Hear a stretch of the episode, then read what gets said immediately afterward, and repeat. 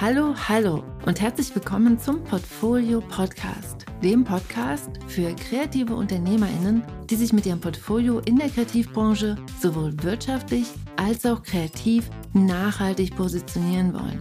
Bist du das? Dann bist du hier genau richtig. Mein Name ist Franziska Walter und jetzt geht's los mit einem Kopfsprung in die nächste Folge. Let's go!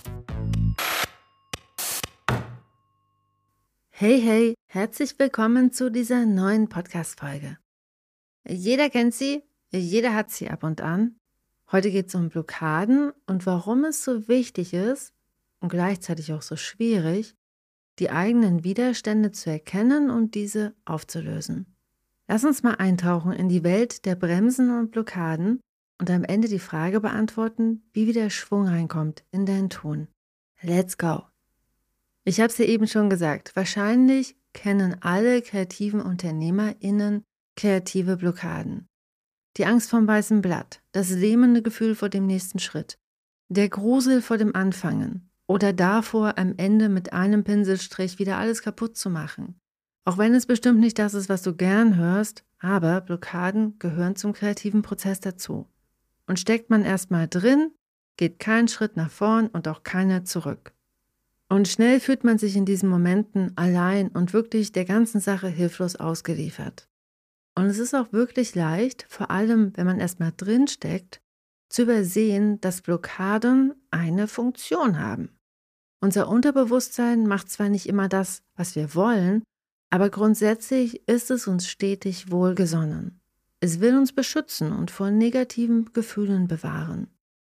Und dazu benutzt unser Unterbewusstsein eine in sich paradoxe Strategie.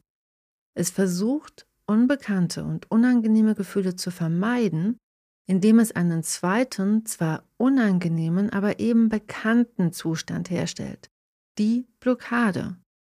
Diese fühlt sich zwar auch schmerzhaft an, aber der Schmerz unserer Blockade ist uns wohl bekannt und in ihrer Vertrautheit schafft sie auf eine absurde Weise Sicherheit.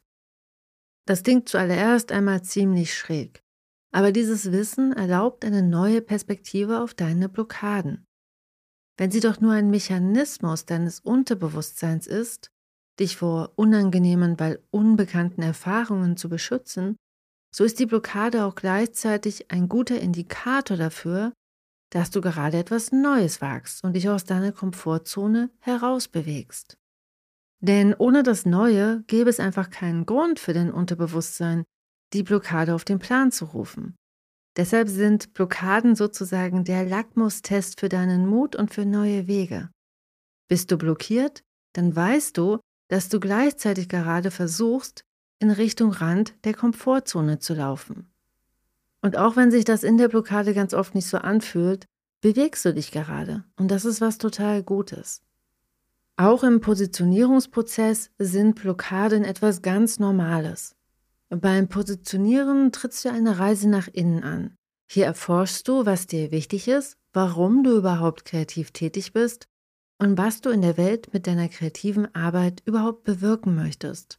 Und du machst das, um dann darauf aufbauend dein Angebot, dazu passende Märkte und Kundinnen zu definieren und eine wirksame Akquisestrategie zu entwickeln, um genau diese Personen anzusprechen. Auf dieser Reise, die du da antrittst, triffst du üblicherweise deine Dämonen. Und das sind eben deine Blockaden und negativen Glaubenssätze, die dich daran hindern wollen, neue Ufer zu erforschen. Alles soll so bleiben, wie es ist, das ist das Ziel der Blockade. Die Blockade ist dazu da, dass wir stillstehen und die Luft anhalten. Die Blockaden sind die Gruselgeschichten, die wir uns selbst erzählen, um uns fröstelnd unter der Bettdecke zu verstecken und für immer dort zu bleiben. Und gerade wenn du dich neu positionieren möchtest, ist es notwendig, diese sabotierenden Stimmen sichtbar zu machen. Denn dann kannst du sie wahrnehmen, anerkennen und dann schlussendlich auch auflösen. Bleiben sie im Unsichtbaren, wirken sie weiter, ohne dass du davon irgendetwas mitbekommst. Im Dunkeln haben die Blockaden unglaublich viel Macht. Hier sitzen sie am Steuer und du sitzt hinten im Bus. Und indem du sie sehen kannst, wirst du handlungsfähig und auf einmal kannst du entscheiden, in welchen Momenten du das Steuer wieder übernehmen möchtest. Und jetzt fragst du dich bestimmt, wie das geht. Wie löst man Blockaden auf? Der erste Schritt dorthin ist, die eigenen Blockaden zu erkennen und diese dann im zweiten Schritt mit Geduld und Wohlwollen umzubauen und aus einer neuen Perspektive zu betrachten. Aber wie geht das genau?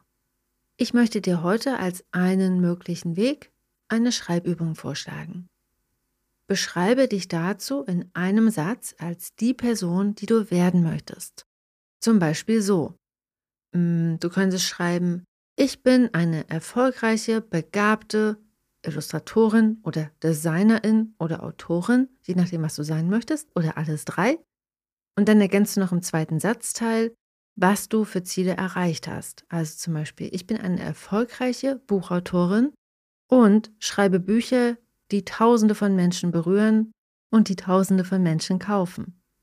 Schreibe diesen Satz mehrere Male hintereinander für mindestens fünf Minuten auf und benutze dazu einen Timer. Beobachte dabei, welche Gedanken beim Schreiben auf die Bühne treten. Welche Gefühle löst das Schreiben in dir aus? Was sagen die Stimmen im Kopf? Insbesondere diese gemeinen, fiesen Stimmen, die immer dann kommen, wenn du mutig bist. Notiere das, was du hörst. Das, was du hier aufschreibst, das sind deine Blockaden. Nimm dir dann im zweiten Schritt auch nochmal die Zeit, nochmal weiterzugehen und zu überlegen, welche Handlungen diese Gedanken versuchen zu verhindern und wovor sie dich beschützen wollen. Sagt die Stimme zum Beispiel, oh Mann, nimm dich nicht so wichtig, was denkst du denn eigentlich von dir? Du machst dich total lächerlich dann weißt du jetzt, dass dein Unterbewusstsein versucht, dich zu überreden, deine eigenen Ziele und Wünsche zu ignorieren. Damit du nicht enttäuscht bist, falls es nicht klappt. Es versucht dich auch zu überreden, unsichtbar und klein zu bleiben, damit du sicher bist. Sozusagen immer schön unter der Bettdecke bleiben. Hast du auf diese Weise deine negativen Glaubenssätze identifiziert, geht es darum, sie Schritt für Schritt umzubauen. Und hier ist Geduld gefragt. Denn dein Unterbewusstsein übt schon dein ganzes Leben lang, dich auf diese Weise zu beschützen. Es wird etwas Zeit brauchen, Vertrauen in neue Strategien zu entwickeln. Häufig haben wir einfach Jahre damit verbracht, unsere sabotierenden Stimmen zu trainieren. Es hilft, das Umschreiben der Glaubenssätze als sportliches Training für das Gehirn zu betrachten. Anstatt es sich auf dem Sofa gemütlich zu machen, das wäre dann sozusagen gleichbedeutend für die blockierenden, stauverstopften Autobahnen im Gehirn, die du immer benutzt. Entscheidest du dich jetzt, vorher lieber nochmal fünf Minuten Gehirn-Yoga einzubauen und deine neuen Glaubenssätze zu üben, weil du einfach weißt, dass das gut für dich ist. Und zum Blockadenauflösen gibt es einfach nicht den einen richtigen Weg. Aber es gibt eine Herangehensweise, die jedem Menschen hilft, die Blockaden Schritt für Schritt aufzulösen. Und die ist, egal welche Methode du für dich wählst, gehe kleine Schritte und erlaube dir, deine Grenzen langsam zu verschieben. Stress und Widerstand machen Blockaden nur größer. Druck erzeugt Gegendruck. Sei freundlich zu dir und zu deinem Unterbewusstsein und nimm dir Zeit dafür. Und ich habe dir hier mal zwei mögliche Methoden mitgebracht, die du Schritt für Schritt und mit Zeit benutzen kannst, um deine Blockaden umzubauen. Beginnen wir mal mit Methode Nummer 1. Mach eine Gedankenzeitreise. Frag dich, in welcher realen Situation du diese alten blockierenden Glaubenssätze und Blockademechanismen gelernt hast. Besuch dich gedanklich in dieser Situation, indem du als die heutige erwachsene Person in diese vergangene Szene trittst und dein Vergangenheits-Ich besuchst. Frag dich, was dein vergangenes Ich hören muss, um sich beschützt zu fühlen in dieser Szene. Wie kannst du dir selbst helfen? Nimm dich in den Arm, stell dich schützend vor dich oder werde zum Kung-Fu-Panda.